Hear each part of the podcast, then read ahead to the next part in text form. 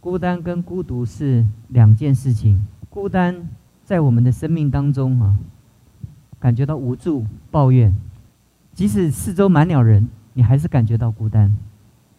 那孤独呢，就是你只有一个人，但是你觉得你的生命当中不是一个人，你觉得很丰富，在你的生命里面，你感受到虽然不在你身边，你有父母的爱。你有呃家人的支持，你有呃呃呃父母各方面的朋友的一些支持，他们不在你身边，但是那种支持在我们的生命中，他一直都在。那特别是我们基督徒呢，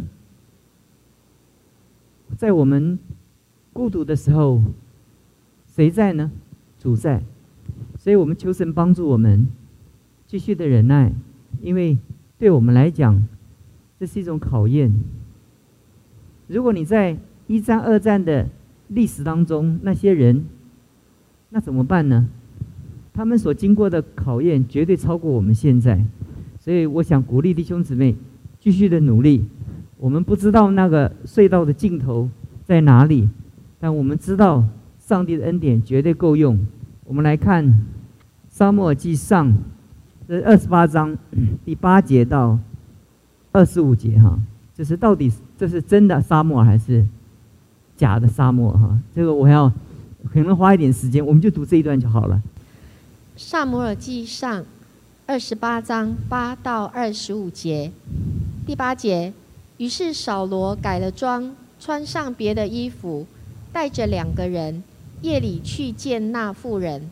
扫罗说：“求你用交鬼的法术，将我所告诉你的死人为我招上来。”妇人对他说：“你知道扫罗从国中剪除交鬼的和行巫术的，你为何陷害我的性命，使我死呢？”扫罗向妇人指着耶和华起誓说：“我指着永生的耶和华起誓，你必不因这事受刑。”妇人说。我为你招谁上来呢？回答说：“为我招萨摩尔上来。”妇人看见萨摩尔，就大声呼叫，对扫罗说：“你是扫罗，为什么欺哄我呢？”王对妇人说：“不要惧怕，你看见了什么呢？”妇人对扫罗说：“我看见有神从地里上来。”扫罗说：“他是怎样的形状？”妇人说。有一个老人上来，身穿长衣。扫罗知道是萨姆尔，就屈身，脸伏于地下拜。萨姆尔对扫罗说：“你为什么搅扰我，招我上来呢？”扫罗回答说：“我甚窘急，因为非利士人攻击我，神也离开我，不再借先知或梦回答我，因此，请你上来。”好指示我应当怎样行。萨摩尔说：“耶和华已经离开你，且与你为敌，你何必问我呢？耶和华照他借我说的话，已经从你手里夺去国权，赐予别人，就是大卫。因你没有听从耶和华的命令，他恼怒亚玛利人，你没有灭绝他们，所以今日。”耶和华向你这样行，并且耶和华必将你和以色列人交在非利士人的手里。明日你和你众子必与我在一处了。耶和华必将以色列的军兵交在非利士人手里。扫罗猛然扑倒，挺身在地，因萨姆尔的话甚是惧怕。那一昼一夜没有吃什么。就毫无气力。妇人到扫罗面前，见他极其惊恐，对他说：“婢女听从你的话，不顾惜自己的性命，遵从你所吩咐的。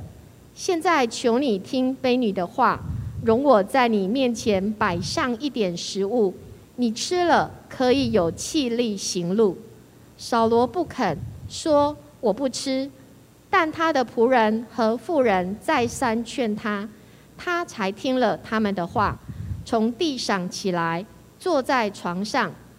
妇人急忙将家里的一只肥牛犊宰了，又拿面团成无效饼烤了，摆在扫罗和他仆人面前。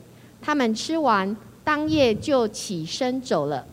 我们一起祷告，主耶稣，我们感谢你。我们这个时候，我们把你的话交在你的手中，为所有的弟兄姊妹能有一双可以听的耳朵，也给你的仆人有一一张可以诉说的口，能够把你的道说得清楚，讲得明白。奉耶稣基督的名求。这段圣经，我们首先我们要回到诗经学的基本的原则。在圣经中，大部分的真理是明显可知的，没有什么交错，或者说是呃呃呃灰色的地带。这是大部分的圣经哈。但圣经中有一些叫做叫做难解的经文哈。就是举一个例子，在哥林多 书信，保罗说是为死人施洗，对不对？那上上下下就这么一节哈，那这这这节到底怎么解释呢？一个人死了，可不可以为他施洗呢？那那这个经文啊，在圣经中没有足够的经文可以支持这段经文，所以我们就把这些不太清楚的经文，我们就 suspend，就是把它放在那里哈，因为这是我们不明白的。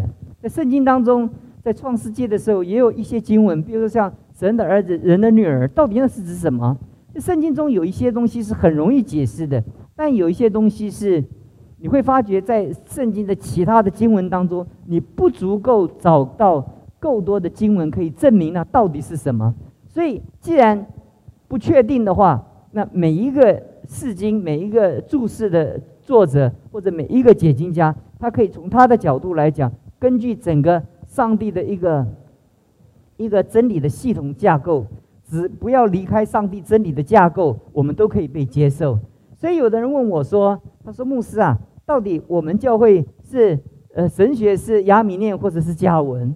那但事实上，我就告诉他说：“我说我没有办法告诉你啊，因为圣经有加米念也有加文。那在教会的正统的历史的发展当中，那个神学加文跟亚米念，它是在整个的大公会议中是并存于教会的正统的神学。”所以你会发觉，在整个教会当中有不同的教派，他们坚持不同的神学传统。但事实上，那神学传统都在那个大公教会的里面。我举这个例子，就跟弟兄姊妹讲，有一些经文是不足够经文来解释它，我们就必须把它放在那一边。我们没有办法根据一段圣经，我们给予他一个结论。结论。那所以你会发觉，摩门教就抓了那一节新闻为死人施洗，他就发展一个系统，就是。如果你的家人没有信主的话，那你会做什么方式？你多奉献一些钱，或者做些什么功德，你会让他可以上天堂哦？你可以为他施施洗，就是发明的。可是问题是说，在圣经的神学系统里面，那个经文就不足够，不足够能够找到其他的经文来证明。所以我们我们在解经的时候就把它放在一边。那有的圣经是你会发觉两个解释都不违背上帝的。真理的神学的架构系统，那今天这段圣经就是那种我跟大家讲的，那这两个系统是并存的。正统的教会，有人在解释这段圣经的时候，有人说那是假的沙漠。为什么是假的沙漠？因为它是教鬼的，教鬼的怎么有权利可以把那个这个这个是把神的人、神的仆人从从地理上？就叫叫上来呢？这是不可能的事情。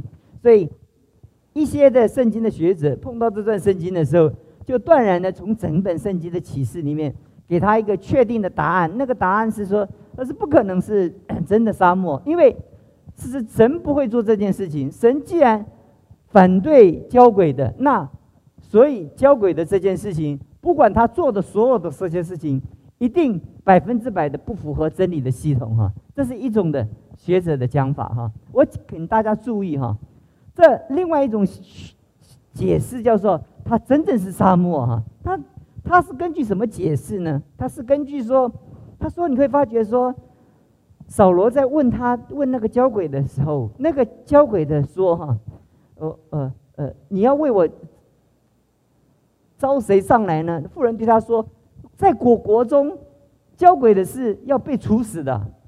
在人类的历史中，哈，不管是哪一个时代，哈，都有这样的交鬼的这样的一个一个巫术，在每一种宗教中，哈，其实，在基督教在最正统的发展在西方的时候，那同时共存的也有这样交鬼的这样的经历。其实，在我们民间宗教有没有？有很多。那你说，到底是不是真的呢？我跟弟兄姊妹讲，有一些是假冒的，但有一些的确是真的，因为这是邪灵对人的一个欺骗，借着那个交鬼的类似那种那种那那种动作，使人的心。人的信心能够被被迷惑，被迷惑。但是这段圣经，我们却很明白的可以看见一件事情哈。从一个另外一个角度来讲，他讲到说，这真正是沙漠。为什么呢？他举几个例子哈。第一个就是就是当这个妇人招上来的时候哈，妇人看见沙漠就大声呼叫，对扫罗说：“你是扫罗，为什么欺哄我呢？”王对妇人说：“不要惧怕，你看见了什么？”妇人对扫罗说：“我看见有神从地里上来。”扫罗对他说：“是怎么样的形状？”扫人说：“有一个老人身穿长衣。”哈，你会发觉，当他招上来的时候，那一刹那当中的时候，扫罗向妇人起誓说：“我指着永生耶和华起誓，你必不因这事受刑罚。”哈，所以你会发觉，当他在交鬼的时候，他答应他，他交鬼的时候。那妇人招上来的时候，那那妇人看见沙漠的时候，就大声呼叫。所以这个经历是超过他的经历。如果他是假的沙漠的话，这是在他的操纵的范围当中。那他跟邪灵的本身是熟悉的，他不会恐惧，因为如果这个假的是他招上来的，是他操控的。如果这是他操控的，在圣经里面就断不会记载着。那个那个妇人惧怕，他惊叫，他喊叫着。这个不会的，因为因为这个经历一定是一定，这个沙漠一定不是在这个交轨的富人的操控的范围。如果是他操控的范围，他一定是呃故弄玄虚啊，然后然后卖弄啊，然后那那如果任何一个交轨的招上，他自己吓得半死，他就不要做生意了，他就没有办法经营这样的事业了。所以。这种学者，他指指的说，第一个就是他招上来的时候，他发现说他会惊叫，他会他会惊吓，他会大声的呼叫，他立刻就对扫罗说：“你是扫罗，为什么欺哄我呢？”他可以知道这件事情是超过他的能力的范围的控制哈。那接着呢，那个人上来的时候，沙漠上来的时候哈，圣经第十五。第十五节讲到，沙摩对扫罗所说的所有的话，哈，都是这所有的话都是神曾经对扫罗所说过的话，也就是这些话，所有这些话都是神曾经对扫罗所说的每一句话。你记得十五节的时候，沙漠对扫罗说：“你为什么搅扰我，招我上来呢？”扫罗回答说：“我甚窘急，因为非利士人攻击我，神也离开我，不再借着先知或梦回答我，所以请你上来，好指示我当怎样的行。”沙漠说：“耶华已经离开你，你你与与你为敌，你不必问我了。那耶华照他所说的话，已从你的手里把这国夺去，赐给别人，就是大卫。你看这些所有的诉说，所有的内容。”他所有的诉说跟内容，都是扫罗在平时的时候每一次犯罪，神借着沙漠所说的每一句话。这些话不是交鬼的妇人可以掌控的，这些话绝对不是交鬼的妇人可以掌控的哈。而且他还说了一个预言：明日你和你的众子必在一处了。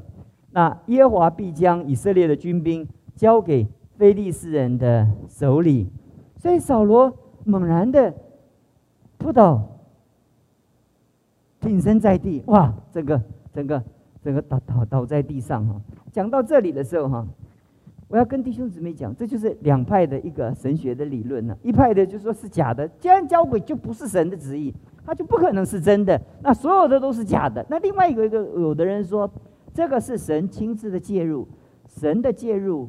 代表神亲自的干涉超过的一个主权，比如说，我们举一个例子，圣经也不是没有同样的例子。可不可以声音开大声一点？我我还没有力量，这个声音不够不够。那在这段圣经中，我们能够发发现一件事情，就是当他是在圣经里面讲讲的这件这这些这些的一个一个对话当中，扫罗扫罗本身所面对的沙漠所所所对他讲的话，他感到非常的一个恐惧。当时扫罗也有一个经验，他参加一个沙漠。跟大卫逃亡过程当中开的一个培灵大会，那扫罗也在圣灵的折服之下，躺在先知当中说预言啊。所以人家说，哎，这个那扫罗怎么那么属灵啊？怎么可以说神的话，可以讲神的话？他好像神的先知一样。你记得那段圣经了吗？那人家就说，怎么扫罗也列在先知当中吗？其实不是，是神的力量，神的能力干涉。了这件事情，神干涉了这件事情，让扫罗在短暂的意志情况降服神之下所表现的认识神的那个状况。可是这个状况是上帝圣灵外加的干预，不是出于扫罗自己的灵性。所以你会发觉他，他经过这件事回去以后，他又是依然故我。那所以不是。出于只是在当下，上帝要保护沙漠跟大卫所做的一个强烈的干干预。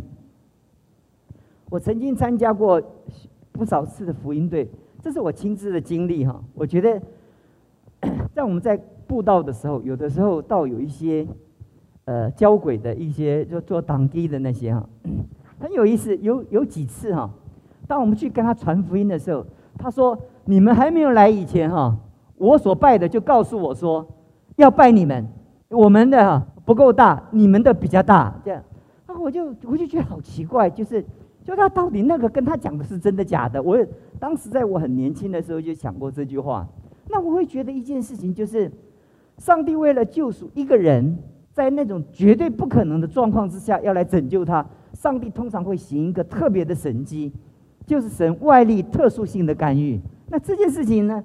不但我所看见的图书，我亲自的经验不止两次到三次。我当时就一直问一个问题哈：如果他是教鬼的，他叫做党基哈，那那他他拜的怎么会告诉他要来信耶稣呢？我就觉得当时我在大学的时候，我就百思不得其解了。后来我读到这段圣经的时候，我就觉得非常可能是我记住弟兄姊妹。我只能告诉你，非常可能是神强力的干预，上帝强力的干预这件事情，使他在这个时候，他上帝越过了黑暗权势的主权，让让黑暗的权势在当下在神的折服之下，这是神对个人特殊性的拯救，所以神对扫罗也是特殊性的干预，希望在这个干预当中，那个人能够得着救恩。就是那个党基可以得着救恩，那希望扫罗能够真正的悔改。那其实，在神特殊的干预当中，哈，这件事情也有可能是是上帝特殊性的干预。那我讲到这里的时候，我就必须告诉弟兄姊妹，哈，我只能把这个 正反两方面，或者呃是跟不是放在你们手中，哈。至于说你跟我讲说牧师啊，我觉得绝对不是，那我也就同意你了。如果你说，是真的沙漠也可以，所以你要你如果去查那那个百科全书，叫做叫做《圣经难题百科全书》哈，你如果真正的去查那个圣经的百科全书的话，那个圣经百科全书就会告诉你一件事情，就是这两个意见在圣经的解释中它是并存的，并存的。所以我想我就简单的跟弟兄姊妹就讲到这里哈，如果你。想要真正的详细知道的话，你就可以去查圣经百科全书的那些更详尽的解释。那你你如果你如果要选择一种认识的话，其实这个对你的救恩没有什么太多的一个一个一个一个差别，因为最主要这个东西不是绝对性的经文。那上帝在救恩启示的经文当中哈，上帝的绝对没有灰色的地带，也没有交错的地带，没有。上帝对救恩。对他的儿子三位一体，对耶稣基督的神人二性，对于上帝的教会，永远的旨意。上帝的启示从来都没有一个交交叠或者灰色的地带，所以在解经学的上面，大部分的圣经都处理的很妥当，但圣经中就的确存在很多的我们没有交代的事情。也就是在创世纪的时候，很多人读说，那那那亚亚当夏娃生了生那个亚亚伯该隐之后，那那到底到底到底到底上帝有没有创造？亚当以外的人呐，哎，怎么怎么在亚伯该隐的时候，你会发觉突然蹦出来很多的人？那个系统到底怎么样的发展出来的？是不是这个系统其实圣经没有讲？所以我们在这段生在这个解经的过程当中，既然我们看见圣经没有讲，我们就把不知道的事情去交给上帝。所以圣经讲的很清楚，隐秘的事啊，上帝没有解释的事。是属于耶和华，所以他已经将我们可以知道事情告诉我们。整本圣经，上帝已经交在我们的手里了。但是到如今，我们还有一些部分，我们到如今所有的圣经学者还是没有办法解决的。所以我们在解经学上，我们从诗经学、教会历史上，我就跟弟兄姊妹回应这样的问题。我想今天也是算一个一个一个一个神学。释经学的探讨哈，那那我只能告诉弟兄姊妹，你如果说它是真的沙漠，我就阿门啦；如果你说它不是沙真的沙漠，也阿门啦。但是我只能说，那这是圣经摆在章当中，让我们能够可以选择的，所以我就把这两个摆在上上神神教会的弟兄姊妹的面前，让你们选择，盼望神帮助我们。但这段圣经给我们最好的教训是什么呢？最好的教训是，当我们还有机会的时候，你不要让自己的机会失去。我常常觉得，在我们人生当中，扫罗给我们一个最好的提醒，就是当神还给我们机会的时候，神不断的给我们机会，那个机会是我们随时可以截取的，我们随时可以支取的。可是这个秩序是有一个限度，有一个亮度的。当我们失去那个机会的时候，我们再回头过来，那就没有了。比如说岁月跟光阴。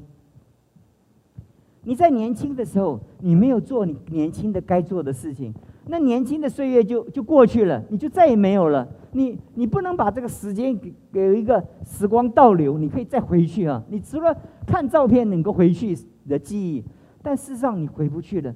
那岁月在我们人生当中，就像历史一样，它一样一样从我们的身边流走。我们在我们的生命当中，我们要珍惜每一个神给我们的机会。在神给我们机会的时候，就好像我常常跟弟兄姊妹讲到一个很重要的一个概念，就是当生活给我们困难的时候，你要记得这是神给我们的机会，因为那个困难是神对我们生命的一个锤炼。那这个锤炼，它不是永远推在我们身上，它在这个时刻中，它在我们生命中，我们学不会的话，这个机会就过去了。我们人生的生命的坎，在这个方面我们就上不去了，就上不去了。上帝每隔一段时间会带我们到生命的一个门槛，在那个门槛的关键当中，上帝给我们一个机会操练我们。有的时候操练我们忍耐，有的时候操练我们宽恕，有的操操练我们我们我们对人的爱。其实我们有的时候就忽略了，还有我们因着我们天然人的个性，我们就不在乎了。那个机会过去了。当在同样一个机会来了，我们是不是还能够学？不太容易学了，因为你原来的功课没有学好，你这功课就学不会了，就学不会了。所以为什么人从他可以学习的机会，从教育心理学，每一个人都有学习的黄金时候？为什么？因为那个黄金时候过了，人就定型了，定型了。所以你在还没有定型以前，在你的生命中，你要好好的。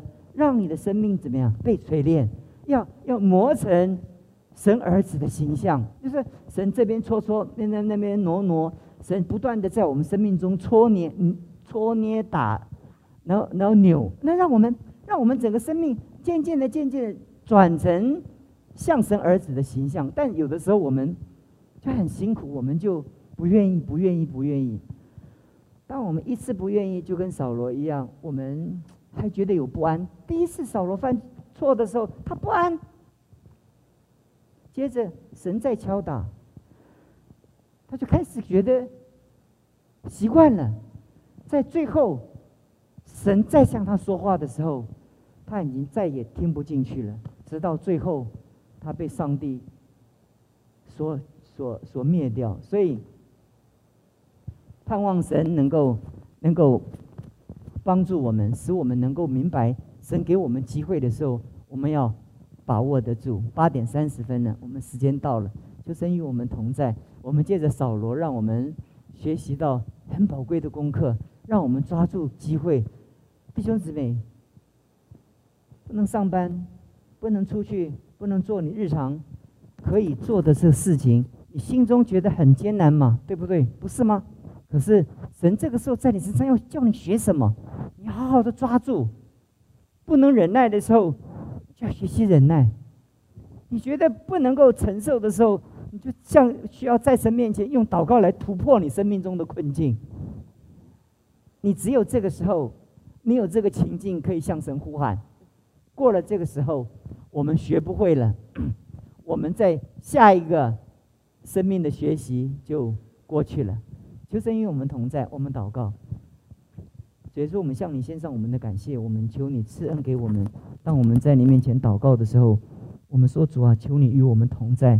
特别保守我们，使我们能够在属灵的追求，在属灵的渴慕上面，我们真的能够聆听你给我们的教导，主啊？一次一次的线上聚会，在我们的心中是遭遇到许多的煎熬的考验，说？一次一次的线上的聚会，让我们越来越离真实何等的遥远。主啊，你真正在我们生命中来教导我们，什么是我们跟你之间的关系，主啊，当我们经过我们人生在地上某一个日子的时候，我们所累积起来，我们能够与你同在的机会，就是我们永远在天上，我们可以累积在你面前的丰富。主啊，求你与我们同在，赐福给我们，特别保守你教会的所有的弟兄姊妹，使我们在这个最艰难的时刻，我们坚定我们的心智，我们完全的依靠你。谢谢你听我们的祷告，奉主耶稣基督的名求。